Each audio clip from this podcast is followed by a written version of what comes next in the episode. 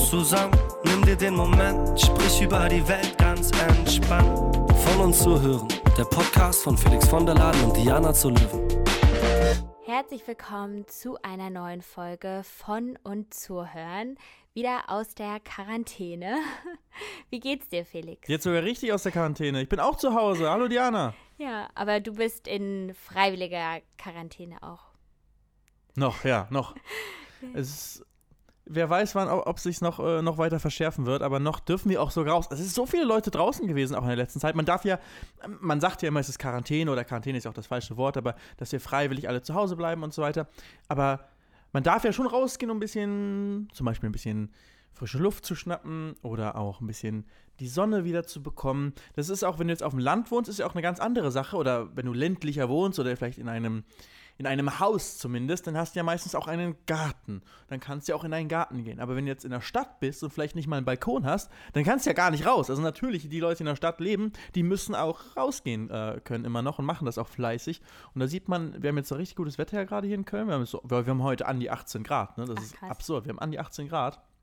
Und ähm, genießen auch Leute draußen die Sonne, aber immer mit, mit Abstand. In den Zweiergruppen nur. Ja, also hier in Berlin halten sich eigentlich auch alle dran. Und ich muss sagen, so ein bisschen mein Tageshighlight, wenn man dann so rausgehen kann und dann vielleicht doch mal so in den Supermarkt geht und irgendwas einkauft, weil man ja sonst wirklich die meiste Zeit drin verbringt. Also ich finde, es ist jetzt auch eine ganz andere Art zu arbeiten, weil ja alles auf so einem geballten Raum irgendwie stattfindet und diese ganzen Termine, nimmt man ja irgendwie weiterhin wahr, aber halt alles über so Bildschirme. Hast du auch das Gefühl, du guckst jetzt nur noch auf so Bildschirme?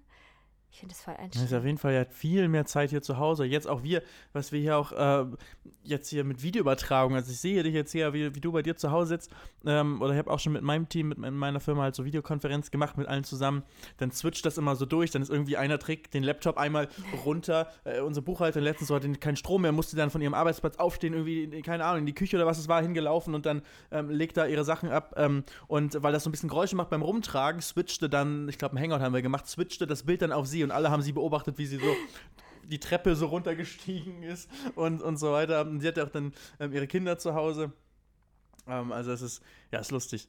Also es ist eine interessante Erfahrung. Es ist alles anders. Es ist ein großes Experiment, ob wir ähm, doch alle mehr von zu Hause aus arbeiten können. Und das würde ja ultra viel Verkehr einsparen. Ne? Also es ist so viel mhm. weniger Verkehr draußen. Deswegen. Stimmt, also aktuell ist es auf jeden Fall für die Umwelt natürlich eine gute Sache. Ich frage mich halt nur, wie lange das so ja, auf die Psyche dann so, ähm, ja, die das so verträgt, weil ich glaube, wir haben ja wirklich noch das Glück, ähm, dass wir auch irgendwie genügend Platz haben in unserer Wohnung. Ähm, und bei anderen Leuten, je nachdem, wie geballt man da natürlich auch ist, ähm, da kommen ja auch viele Probleme dann aufeinander. Ähm, und deswegen ist es für mich jetzt noch sehr positiv, aber ich muss sagen, ich würde jetzt ungern zwei Monate noch so leben wollen, aber Oh ja, das wäre krass. Aber es weiß halt nee. niemand, wie viel. Ist auch was, was mich zurzeit beschäftigt eben, ist die Entscheidungen, die Demokratie, ähm, die Prozesse der Demokratie, die wir gerade haben hier in Deutschland, die sind ein bisschen auf den Kopf gestellt worden oder teilweise auch in, in der ganzen Welt, weil eigentlich wählen wir Bürger in einer Demokratie ja Abgeordnete, oder Parteien im weitesten Sinne und die dann äh, Kanzler stellen und Minister stellen und so weiter. Auf jeden Fall irgendwie in irgendeiner Form demokratisch legitimierte Personen, von uns allen ausgewählte Personen, die dann entscheiden dürfen, was wir machen. Aber gefühlt entscheiden gerade nicht die Leute, die wir gewählt haben, sondern es entscheiden Leute, Leute haben das Sagen, über die nie abgestimmt wurde, ob wir die überhaupt wollen. Dumm. Und das sage ich jetzt komplett wertfrei, weil das sind, äh, ob das jetzt irgendwie Leute sind, die das äh, ich glaube, dass es schon ganz gut gerade so ist, aber es ist, sage ich mal, interessant, dass wir uns irgendwie, ohne irgendwie mal das irgendwie groß überlegt zu haben, haben wir uns gerade von so einem ziemlichen ähm, Core-Principle äh, von der Demokratie verabschiedet, dass wir eigentlich regiert werden von Leuten, die wir selbst wählen, sondern jetzt sind Experten wichtig. Experten wie der Drosten zum Beispiel, Virologen. Leute, die eigentlich ein ganz, ganz enges Fachgebiet haben, nämlich Viren, wie Viren sich verbreiten und die jetzt mehr oder weniger politische Entscheidungen treffen. Klar, der ist jetzt nicht irgendwie auf einmal Bundeskanzler mit äh, Generalgewalt über alles, ähm, aber die Leute, die ähm, entscheiden, wie zum Beispiel Merkel, die hören halt auf ihn.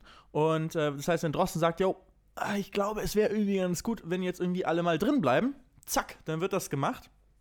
Ähm, Und das, das finde ich irgendwie eine, eine, interessante Entwicklung. Es gibt ja nicht nur Drosten, es gibt noch ein paar weitere, aber auf diese Leute hören wir auf einmal viel mehr als auf die Politiker selbst. Ja, das Was denkst du ist dazu? auf jeden Fall ähm, ein sehr spannender Gedanke, weil man jetzt halt wirklich merkt, dass man aber auch so Experten natürlich braucht. Und ich finde es aber sehr, sehr spannend, eigentlich mal ja, gerade so diese Wissenschaftler sich zu sehen im Vergleich auch zu den Politikern, weil man schon das Gefühl hat, dass die sehr ehrlich sind. Also ich kann jetzt hauptsächlich auch von dem Christian Drosten eher ausgehen, weil ich da tatsächlich auch immer den ähm, Podcast so regelmäßig höre. Und dass er schon, finde ich, immer ganz gut auch trennt, wenn er Aussagen macht, wann ist er jetzt eine Privatperson, wann ist er jetzt Virologe und was wäre seine Handlungsempfehlung. Ich meine, am Ende müssen natürlich immer noch die Politiker selbst die Entscheidung treffen. Aber auch diesen Zustand, den wir jetzt ja gerade haben, der ist ja wirklich komplett neu. Also es gibt noch keine Gesetze sozusagen für dieses Szenario und die werden ja jetzt auch erst geschaffen. Und ähm, da ist natürlich auch jetzt gerade wieder so ein riesiges Thema, auch zum Beispiel Datenschutz. Ähm, alle oder total viele Zuschauer haben mir auch geschrieben, dass sie sich eigentlich wünschen würden, dass es endlich eine Ausgangssperre gibt. Und man fragt sich so, warum wollt ihr eure Freiheit aufgeben? Also warum wollt ihr wirklich euch da so einschränken lassen? Und andere zum Beispiel fordern ja auch, dass Handydaten jetzt getrackt werden dürfen. Und andere finden das total schlimm, wenn sowas passiert, um natürlich irgendwie weitere Infektionen zu verhindern. Und das ist einfach so ein Szenario, wo. Wir lassen unsere Freiheit echt gerade sehr einfach einschränken. Ja, weil natürlich das irgendwie keiner so richtig weiß und jeden Politiker, den man ja auch fragt, also gestern war ich auch bei so einem Livestream mit dabei ähm, und da wurden auch äh, Jens Spahn einige Fragen gestellt. Und er hat halt auch gesagt, man kann jetzt nicht weit in die Zukunft gucken und man kann einfach nur jeden Tag nutzen, um zu lernen, um auch neue Entscheidungen zu treffen oder auch um ähm, ja einfach so ein bisschen zu gucken, wie man vorankommen kann, aber man kann jetzt noch nicht entscheiden, wie die Lage nächste Woche sein wird, weil wir einfach immer auch zahlenmäßig hinterherhängen. Also ich glaube, da, da sieht man halt den, den einen großen Unterschied. Politiker haben normalerweise, viele haben ja auch irgendwie ein Fachgebiet, ähm, aber generell im Vergleich zu speziellen Wissenschaftlern müssen die ja für die ganze Gesellschaft entscheiden und ganz viele verschiedene Themen miteinander abwägen, ganz viele verschiedene Interessen miteinander abwägen und die für die Bevölkerung, für alle, für die ganze Gesellschaft die beste Entscheidung treffen am Ende. Die meisten Experten, Wissenschaftler, ähm, wie zum Beispiel Virologen, wie zum Beispiel Drosten, die haben halt nur ein ganz spezielles Gebiet und können dazu ihre Meinung sagen. Und nicht nur ihre Meinung, sondern am besten eine, eine fundierte Meinung, einen, ähm, äh, am besten halt Fakten, ne? wobei Fakten ist halt auch immer Niemand weiß ja ganz genau, wie sich der Virus zum Beispiel verbreitet, aber die können auf jeden Fall ihre äh, wissenschaftlich fundierte Einschätzung abgeben. Und wie der Drosten selbst auch mehrfach, glaube ich, gesagt hat, in, ähm, er selbst kann ja gar nicht entscheiden, machen wir jetzt eine Ausgangssperre oder nicht. Er kann nur sagen, okay, eine Ausgangssperre würde bedeuten, dass der Virus sich so und so weniger ähm, ausbreiten würde. Wahrscheinlich. Er kann es ja auch nicht hundertprozentig sagen, aber er kann sagen, ich denke, das würde dann das und das so und so weit helfen. Ähm, aber der Politiker muss abwägen, okay, das würde das machen, aber das hat wiederum diese gesellschaftlichen Folgen. Zum Beispiel so und so viele Leute verlieren ihre Arbeitsplätze. Und der Politiker muss das ähm, entscheiden im Endeffekt.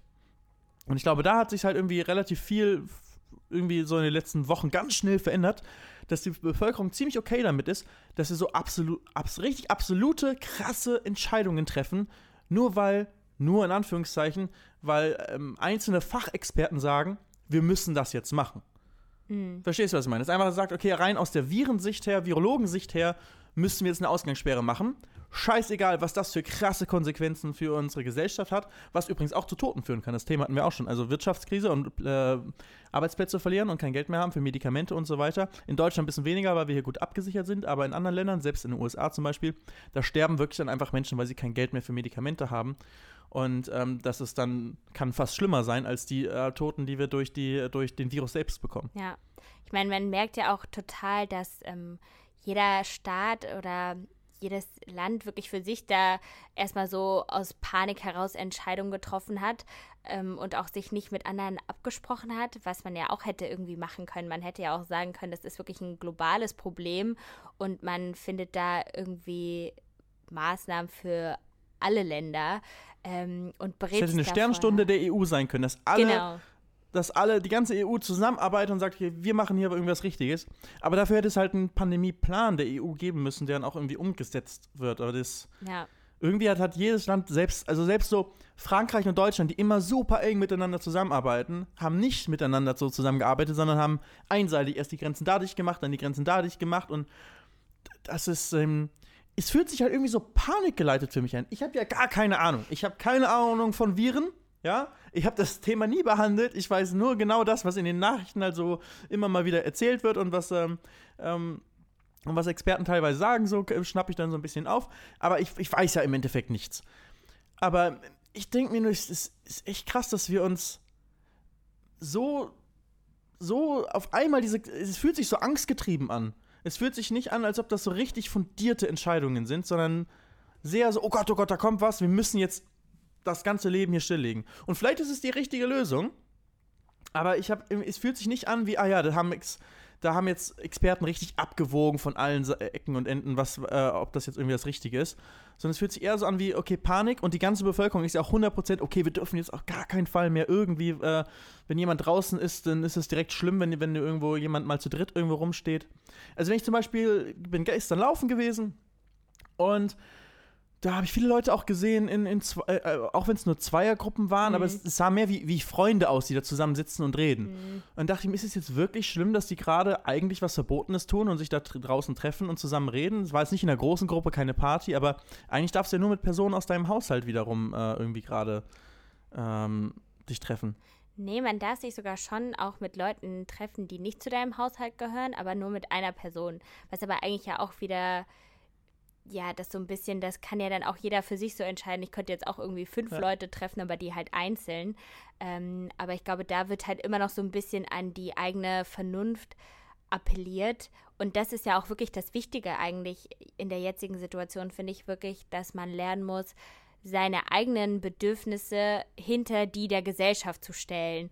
Also wenn ich jetzt sagen würde, ich fühle mich heute so richtig alleine, ich muss jetzt unbedingt ähm, mit äh, zwei Freundinnen Mädelsabend machen und quatschen, weil mir das total helfen würde, dann würde ich vielleicht zwar meine Einsamkeit bekämpfen, aber würde damit der Gesellschaft einen großen Schaden vielleicht zufügen, ähm, weil ich einfach deswegen unnötig umher ähm, reise und irgendwie dann vielleicht auch mit anderen Menschen in Kontakt komme und so weiter.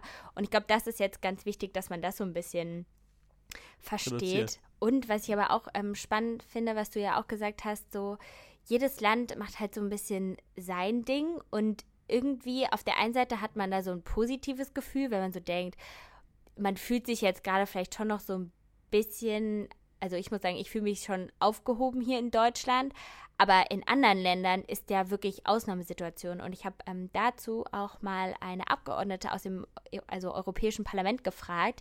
Die Lara Burkhardt heißt sie. Sie ist ähm, die jüngste Abgeordnete in Deutschland und ähm, ist bei der SPD und sie ähm, ja, behandelt verschiedene Themen, setzt sich sehr stark auch für den ähm, Green New Deal ein. Und mit ihr habe ich mal so ein bisschen darüber geredet. Also ich habe sie mal gefragt, ob sie mir was erzählen kann, warum denn jetzt die EU ja so langsam gehandelt hat. Und da kann ich ja mal ein bisschen was ähm, zu von ihr abspielen. Gerne, gerne. So. So, auf jeden Fall statt EU, statt so Gemeinschaftsentscheidung war eher so die Stunde der starken, ich wollte jetzt nicht starken Männer sagen, aber ich glaube, es waren meistens halt irgendwie äh, diese stereotypischen, so konnte der in Österreich der Kanzler zeigen, hier, ich bin, ich mach was und bei uns konnte der Horst Seehofer in Bayern sagen, ich bin hier und ich mach was, ja. ich schütze uns, unser Land hier, unser Bundesland in dem Fall sogar nur, unser Bayern ähm, schütze ich, ähm, also wäre es ich glaube, wir haben echt Glück, dass wir in Deutschland zum Beispiel Angela Merkel als Führung haben, die es irgendwie äh, im Vergleich zu Trump, im Vergleich zu Boris Johnson doch sehr viel nüchterner alles betrachten kann. Aber was hat äh, die Abgeordnete zu sagen? Genau, ich weiß gar nicht, ob du das hörst jetzt. Ich glaube nicht, es sei denn, du hängst, äh, hör, äh, machst es sehr laut ans Mikro ran. Ach so.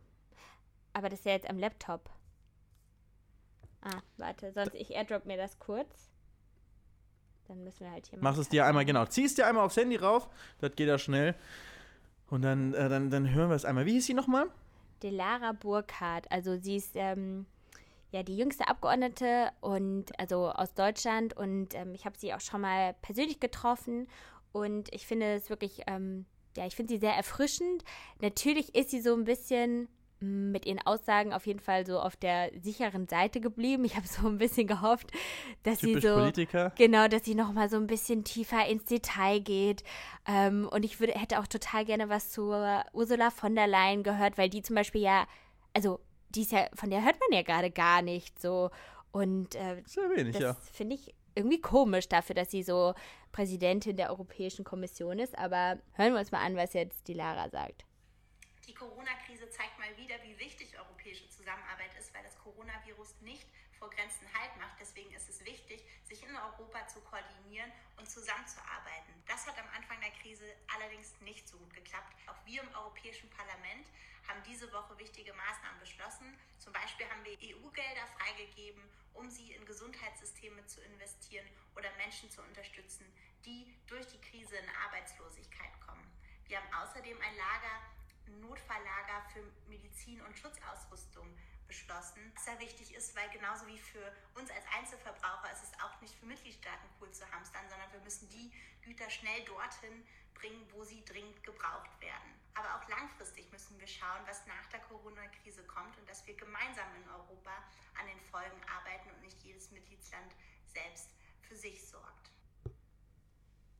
Genau. Also da hat sie so ein bisschen ähm, erzählt, dass ja schon Dinge beschlossen wurden, aber so nach so viel hört sich das jetzt auch noch nicht an. Aber wichtig ist natürlich einfach, äh, was sie ja schon gesagt hat, dass man das schafft, irgendwie jedes europäische Land irgendwie gut zu versorgen, vor allem auch medizinisch und auch mit notwendigen ähm, Produkten wie ähm, natürlich Desinfektionsmittel oder aber auch ähm, ja, Mundschutzmasken, die ja zum Teil auch noch viel vom Personal gebraucht werden. Ja, ja du siehst ja auch zum Teil, dass, dass uh, zum Beispiel in Deutschland italienische Corona-Patienten behandelt werden, weil in Italien halt die, die Kapazitäten fehlen. Wir haben ja diese enorme Todesrate da in Italien, wo noch niemand ganz genau weiß, woran das wirklich liegt, äh, dass es da so viel krasser ist als hier in Deutschland. Ähm, und das ist eben, wie ich gerade gesagt habe, es hätte alles eine Sternstunde der EU werden können, wo irgendwie es eine Expertenkommission in der EU gibt. Da sind wir auch wieder beim Thema Expertenregierung eher vielleicht als, als ähm, normale Demokratie. Ja. Aber es irgendwie halt da Experten zusammen überlegen, wie können wir jetzt am besten unsere Ressourcen verteilen, wie können wir uns allen zusammenhelfen ähm, und damit alle Länder gemeinsam ähm, am besten vorgehen können gegen Corona. Stattdessen haben wir echt sehr viel mehr so, ja, jedes Land macht so ein bisschen sein eigenes Ding.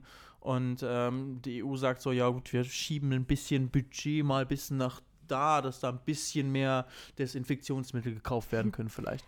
Also es fühlt sich nicht so danach an, wie die EU macht jetzt hier mal bam, hier, so, wir bauen jetzt hier ein Riesenkrankenhaus dahin auf und wir holen jetzt, die aus Italien werden jetzt verteilt, die über, die zu viel sind, auf das Land und ein bisschen da und ein bisschen da und ein bisschen da.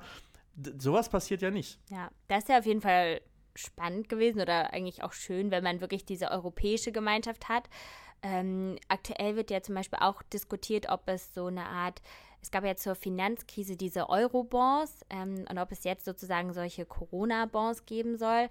Und zwar ist das sozusagen, wenn, ähm, also wir können ja schon davon ausgehen, dass sich ähm, natürlich die Länder jetzt verschulden werden und manche Länder natürlich stärker als andere oder manche Länder wie Griechenland zum Beispiel, die haben natürlich nicht so viele finanzielle Ressourcen, wie das in Deutschland der Fall ist und dass man sozusagen gemeinschaftlich Schulden aufnimmt ähm, die dann alle EU-Staaten sozusagen begleichen. Also dass man Griechenland dann nicht alleine ähm, ja, Schulden übernehmen lässt, sondern dass auch die anderen Länder, die halt ein bisschen finanzieller stärker sind, ja dafür mitbürgen und mithaften.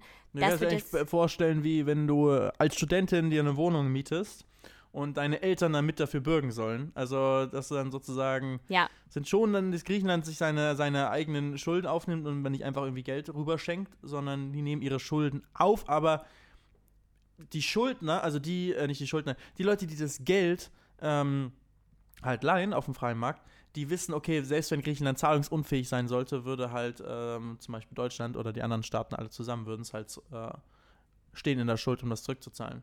Ja.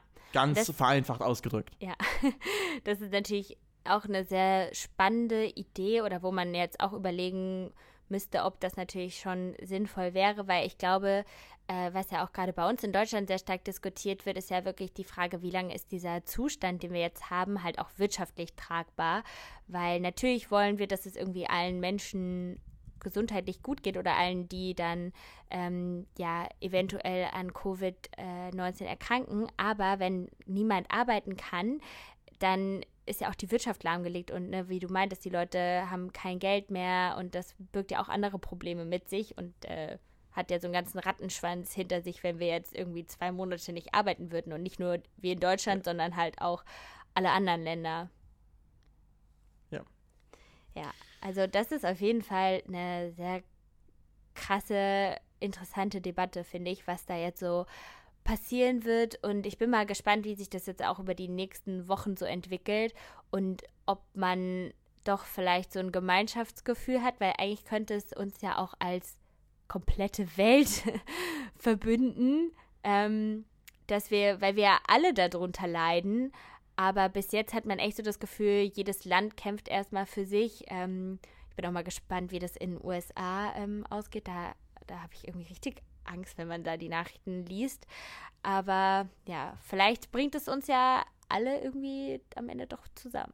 Wir werden sehen. Das wäre zu wünschen. Also ich glaube, wir können viele positive Sachen aus dieser ganzen Zeit lernen, auch was Homeoffice zum Beispiel eben angeht. Dass da vielleicht irgendwie mehr möglich wird. Das glaube, das würde Homeoffice würde so viel so viel helfen. Zum, alleine was, was den Verkehr angeht, würde es viel helfen, dass so viel unnötiger Weg gespart werden würde. Oder auch Meetings, wo halt nicht mehr in andere Städte geflogen werden muss, nur um ein kurzes Meeting zu halten. Ich glaube, da wird, ich glaube, da, das wird einen messbaren, spürbaren, äh, guten, positiven Effekt haben, äh, die ganze Corona-Zeit, ähm, weil das jetzt gezwungenerweise halt mehr gemacht wird und dann in Zukunft hoffentlich noch mehr. Aber so viel erstmal von zur Zeit. Ähm, unsere nächste Kategorie ist ja von der Seele reden. Was äh, ist denn zurzeit, ähm, was äh, möchten sich zurzeit unsere Zuschauer von der Seele reden? Ja, soll ich da einfach mal mit einsteigen? Ähm, und zwar haben wir da auch eine sehr ja, spannende Nachricht eigentlich bekommen. Und zwar, warte, ich switch mal wieder quasi dahin, ähm, von einer Zuhörerin, die tatsächlich ähm, positiv auf ähm, das Virus getestet wurde. Und sie hat so ein bisschen berichtet, wie das denn eigentlich sich anfühlt. Also sie ist Mutter von einem neun Monate alten Baby, hat sie gesagt, und sie hat das Virus über ihren Mann sozusagen übertragen bekommen und ähm, beklagt sich aber so ein bisschen, weil es ihr einfach gesundheitlich nicht gut geht. Aber auf den ersten Blick scheint sie mal oder scheint sie nicht zur Risikogruppe zu gehören und wird deswegen halt auch ein bisschen anders behandelt und da können wir ja einfach mal reinhören. Ähm, man wird also wirklich alleine gelassen, man bekommt keine ärztliche Untersuchung, obwohl man nachweislich positiv ist und auch immer wieder betont, man wird ja jeden Tag vom Gesundheitsamt angerufen und jeden Tag gefragt, wie es einem geht. Und man betont jedes Mal, dass es einem schlecht geht. Es wird aber nichts getan. Äh, man wird dann immer auf die 112 verwiesen, die wir letzten Samstag dann auch angerufen haben, die dann auch nach langem, langem Hin und Her dann kam. Dann kamen zwei ganz nette Sanitäter, man kann nicht sagen, die waren lieb, aber haben auch nichts gemacht, weder den Sauerstoff gemessen, ähm, noch mich irgendwie abgehört. Also wirklich nichts. Die standen vor mir, zwei Meter vor mir in völliger Schutzmontur mit Taucherbrille. Die Brille war beschlagen von dem armen Sanitäter. Das heißt, er konnte mich sowieso kaum sehen. Ja, also der hat da so ein bisschen ein, ein Szenario jetzt beschrieben. Und äh, das hört sich auf jeden Fall nicht so schön an. Ja, die Kapazitäten sind halt echt begrenzt. Wir haben gar nicht Platz um jeden, der gerade Symptome zeigt, selbst wenn es klar ist, dass jemand Corona hat, irgendwie im, Krankenhaus zu behandeln. Also bei ihr, ähm, sie hat auch in den anderen Nachrichten, die, die hatte ich auch gehört, äh, wir können sie alle vorspielen, weil ich glaube, da haben wir 10, 20 Minuten hier voll, aber ähm, Ihr Mann hatte ja äh, Corona und das war wohl auch bestätigt, oder? Weil ja. sie hat ja gesagt, sie hatte Corona. Also das wird ja dann wohl bestätigt äh, gewesen sein, dass das so war. Und ähm, dementsprechend höchstwahrscheinlich hat sie es auch. Sie wohnen im selben Haushalt, also irgendwann steckst du dich halt an, wenn du den ganzen Tag da zusammen bist. Und jetzt hat sie auch die Symptome. Also man kann davon ziemlich sicher ausgehen, dass sie Corona hat. Und selbst dann, also du kannst jetzt nicht mehr sagen, dass die, dass die, ähm, äh, jetzt irgendwie denken vom Gesundheitsamt oder so oder Sanitäter, ach, die hat nur eine normale Grippe, sondern die wissen ja eigentlich, dass sie Corona hat, aber selbst dann bringen sie sie nicht ins Krankenhaus, weil sie nicht in der Risikogruppe ist und dementsprechend der Platz im Krankenhaus wahrscheinlich. Meinst, äh, weil sie keine Risikogruppe gespart werden soll für jemand anderen. Genau, also weil, weil sie sie keine Risikogruppe genau. ist, meine ich. Und Ja. ähm, das ist schon irgendwie ein ganz gruseliges Gefühl, was aber, finde ich, uns auch nochmal so ein bisschen zeigt, dass man vielleicht nicht so nachlässig damit umgehen sollte. Also ich glaube, es gibt schon immer noch viele, die das so ein bisschen unterschätzen, die auch sagen, ja, ich bin doch jung und fit und ich stecke das natürlich weg. Ähm, ich meine, wenn man sich jetzt auch die Zahlen anguckt, ich glaube, so das Durchschnittstodesalter ist 81 Jahre. Ähm, aber es kann natürlich trotzdem jeden irgendwie treffen und am Ende weiß man ja nicht so genau, äh, Wie es verläuft. genau, wie das verlaufen wird und da vielleicht wirklich einfach nochmal das, den, den Appell, dass man da echt einfach vorsichtig ist und wirklich versucht, das zu minimieren, die Kontakte mit anderen Menschen, weil man so natürlich andere schützt, aber halt dann doch am Ende ja auch irgendwie sich selbst, weil ne, man kann das einfach nicht so einschätzen, wie das bei jedem verlaufen wird. Also man äh, sieht das natürlich auch viel bei anderen Leuten, auch so ein paar Promis, die äh, das Virus haben, dass man da kaum was merkt. Aber Olli Pocher ist jetzt dran gewesen. Genau, Oliver Pocher zum Beispiel. Ich glaube, Cem Özdemir, ähm, der ist ja auch Politiker. Ähm, und da hatte man jetzt auch nicht das Gefühl, dass die Leute irgendwie stark krank sind, sondern dass sie eigentlich da, damit sehr gut klarkommen. Aber ähm, das kann ja niemand so richtig einschätzen. Und ich bin, Sie war jetzt ja 28, hat sie gesagt, Ja. und sie hat jetzt richtig, richtig dreckig seit äh, einer Woche. Äh, hat auch gesagt, sie ist sonst ein gesunder Mensch und jetzt niemand, der irgendwie sofort zum Arzt rennt normalerweise. Und sie hat halt aus der Not heraus dann den Krankenwagen gerufen, also den Notruf gewählt an, an diesem Tag, ähm, als sie dann eben kamen dann auch. Weil es ihr so schlecht ging, sie hat, glaube ich, gesagt, sie hatte total, äh, ähm, total kurzatmig und es geht ihr richtig schlecht.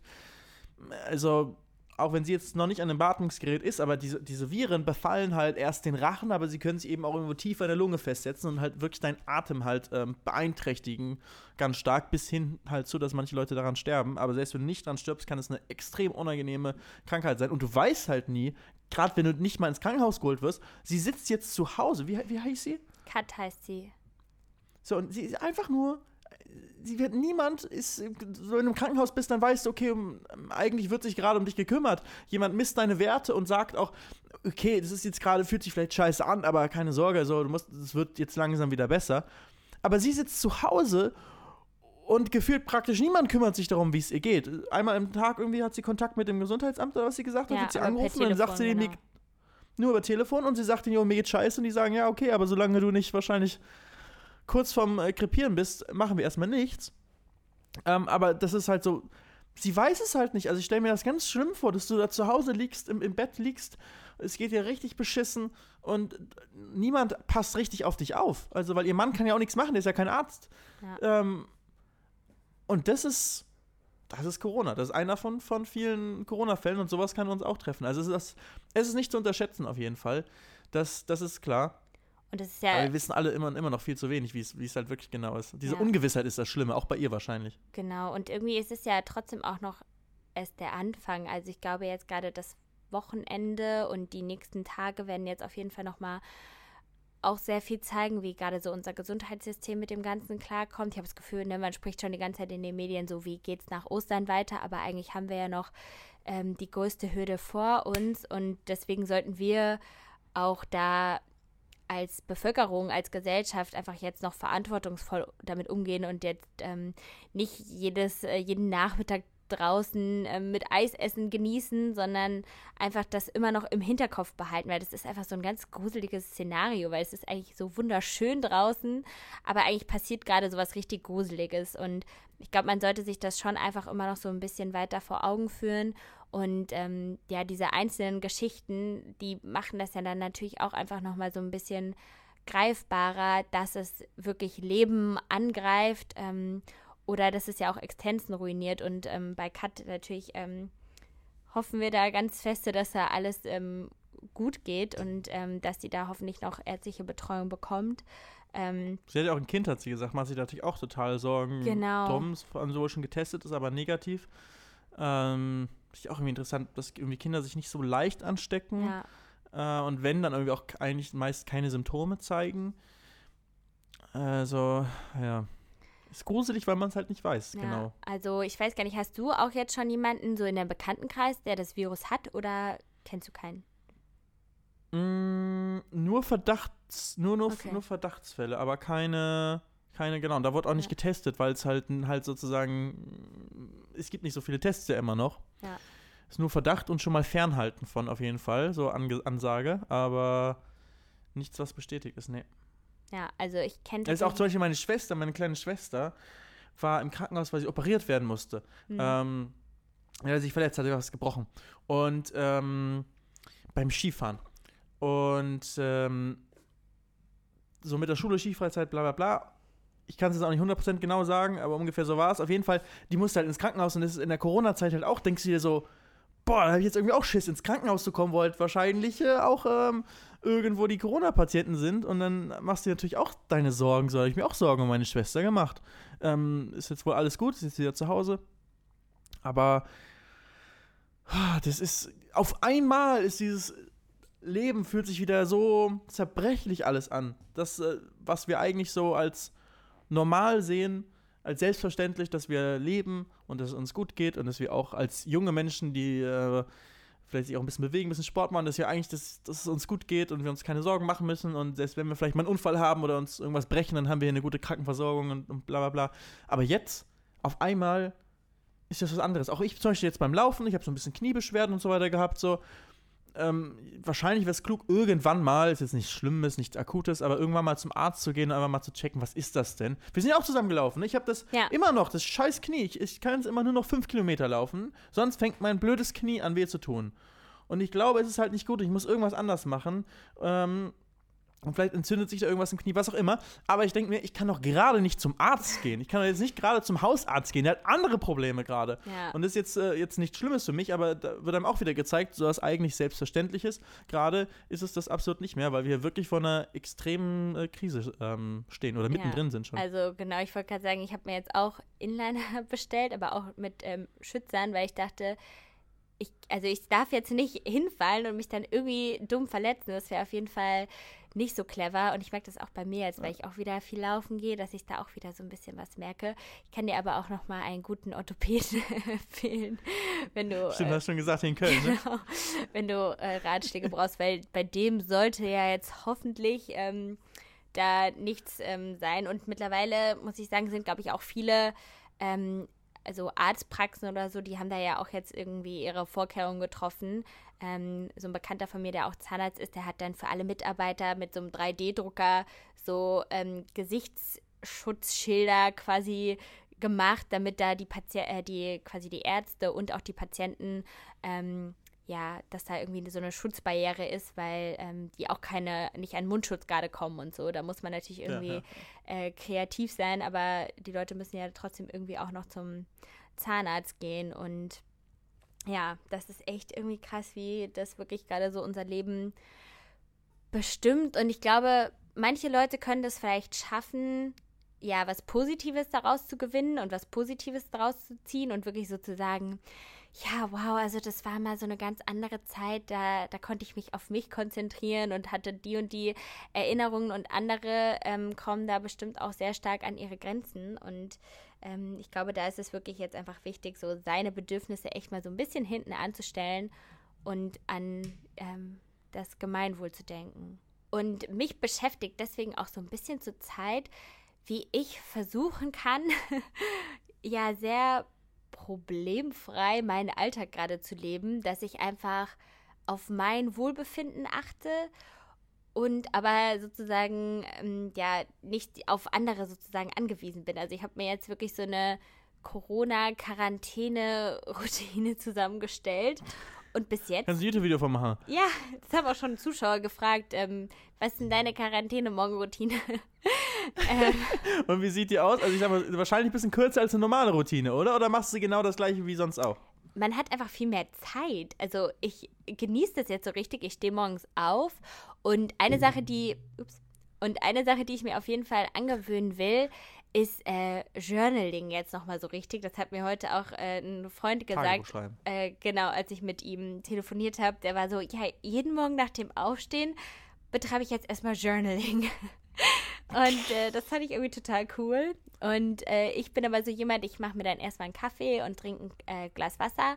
Ähm, und dann bin ich aber so jemand, ich fange echt schon immer an, so viel zu inhalieren an Sachen, was gerade in der Welt passiert. Ich habe jetzt auch die New York Times abonniert und bekomme da jetzt immer Nachrichten und ja.